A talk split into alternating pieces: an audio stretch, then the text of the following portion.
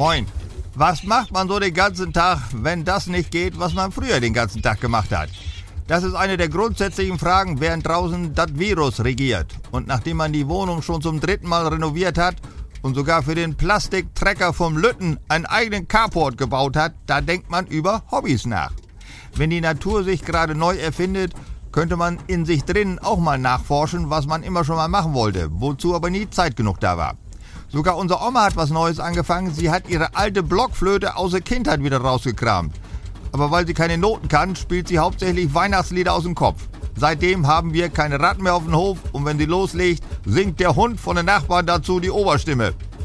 Ich habe früher gern Modelle gebaut, aber vor lauter Güllefahren und Ferkel kastrieren ist das die letzten Jahre verblieben. Jetzt bei Corona habe ich mich abends öfters mal wieder hingesetzt und historische Gebäude aus Kastanien nachgebaut hauptsächlich Hühnengräber. Ich habe zusammen mit unserer Oma auch das Puzzeln wieder angefangen. Wir haben uns aber dauernd in die Klotten gekriegt dabei, weil Oma die Teile immer mit Gewalt in die Lücke reingeprügelt hat. Aber jetzt, wo es abends länger hell ist, kann man auch draußen sehr schön puzzeln. Auf unserer Terrasse liegen doch schon ewig diese 50 x 50 Waschbetonplatten. Die habe ich alle hochgenommen und mit dem Hammer in mehrere Teile kaputtgeschlagen.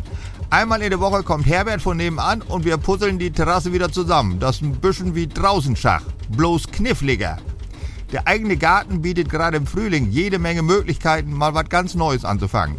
Man kann mit dem Rasenmäher sein Autokennzeichen in den Rasen mähen und gucken, wenn man es bei Google Earth lesen kann.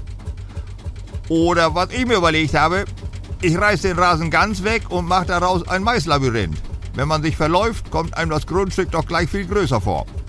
Mit Sport habe ich es ja nicht so, bietet sich aber natürlich an im Frühling, dass man da mal mit anfängt. Soll ja angeblich gesund sein. Bloß nicht gleich übertreiben, das macht die Pumpe nicht mit.